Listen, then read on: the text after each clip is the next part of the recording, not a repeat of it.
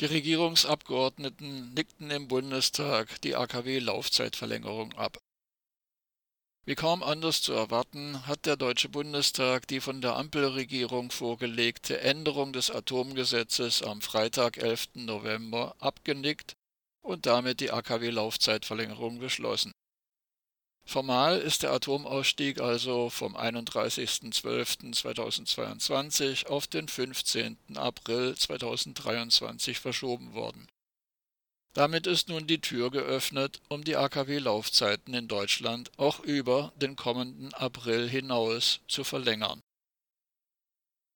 bei der namentlichen Abstimmung über den Gesetzentwurf der Ampelregierung stimmten 375 Bundestagsabgeordnete dafür, 216 dagegen, 70 enthielten sich.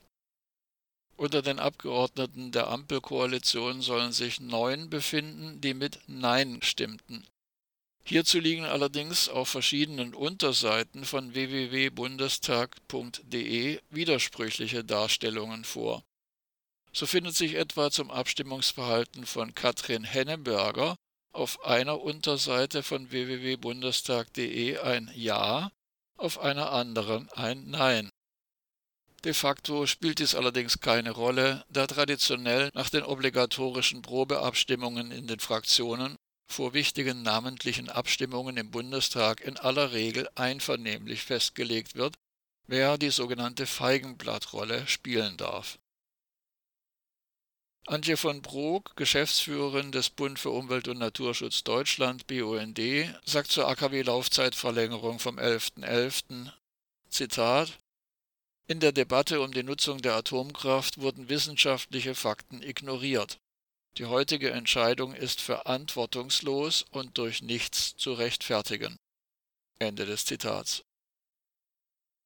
Nachdem Bundeskanzler Olaf Scholz am 17.10. mit Berufung auf seine sogenannte Richtlinienkompetenz die AKW-Laufzeitverlängerung verkündet hatte, wurden allenthalben Spekulationen verbreitet, mit der seit März dieses Jahres laufenden Kampagne für AKW-Laufzeitverlängerung sei nun Schluss. So hat etwa Berthold Kohler, einer der Herausgeber der FAZ, in einem Beitrag vom 28.10., in dem er die Atombombe für Deutschland propagiert, geschrieben, Zitat, Bleibt des Kanzlers Machtwort das letzte in dieser Angelegenheit, dann endet die Atomära in Deutschland kurz nach Ostern. Nicht einmal die von Putin herbeigebombte Zeitenwende konnte daran etwas ändern um den endgültigen Atomausstieg nur um drei Monate und ein Kraftwerk hinauszuzögern, musste Scholz auf seine Richtlinienkompetenz verweisen. Seither gibt nun sogar die FDP Ruhe, jedenfalls fürs Erste. Ende des Zitats. Doch schon am 7. November forderte laut der Süddeutschen Zeitung der Rat der sogenannten deutschen Wirtschaftsweisen das so wörtlich wichtigste wirtschaftspolitische Beratergremium der Bundesregierung, die, Zitat, Laufzeitverlängerung über den 15. April 2023 hinaus. Ende des Zitats. Und gerade am 11.11. .11. legte Christian Lindner nach.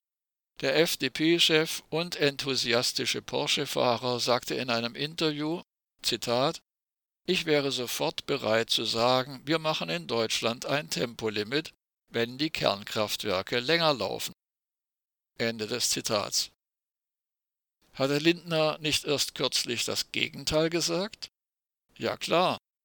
Die Laufzeitverlängerung um drei Monate gab es ja auch gratis und ohne dass die FDP etwas dafür auf den Verhandlungstisch hätte legen müssen. Rien ne va plus heißt es zwar auch beim Roulette, aber es gilt, nach dem Spiel ist vor dem Spiel.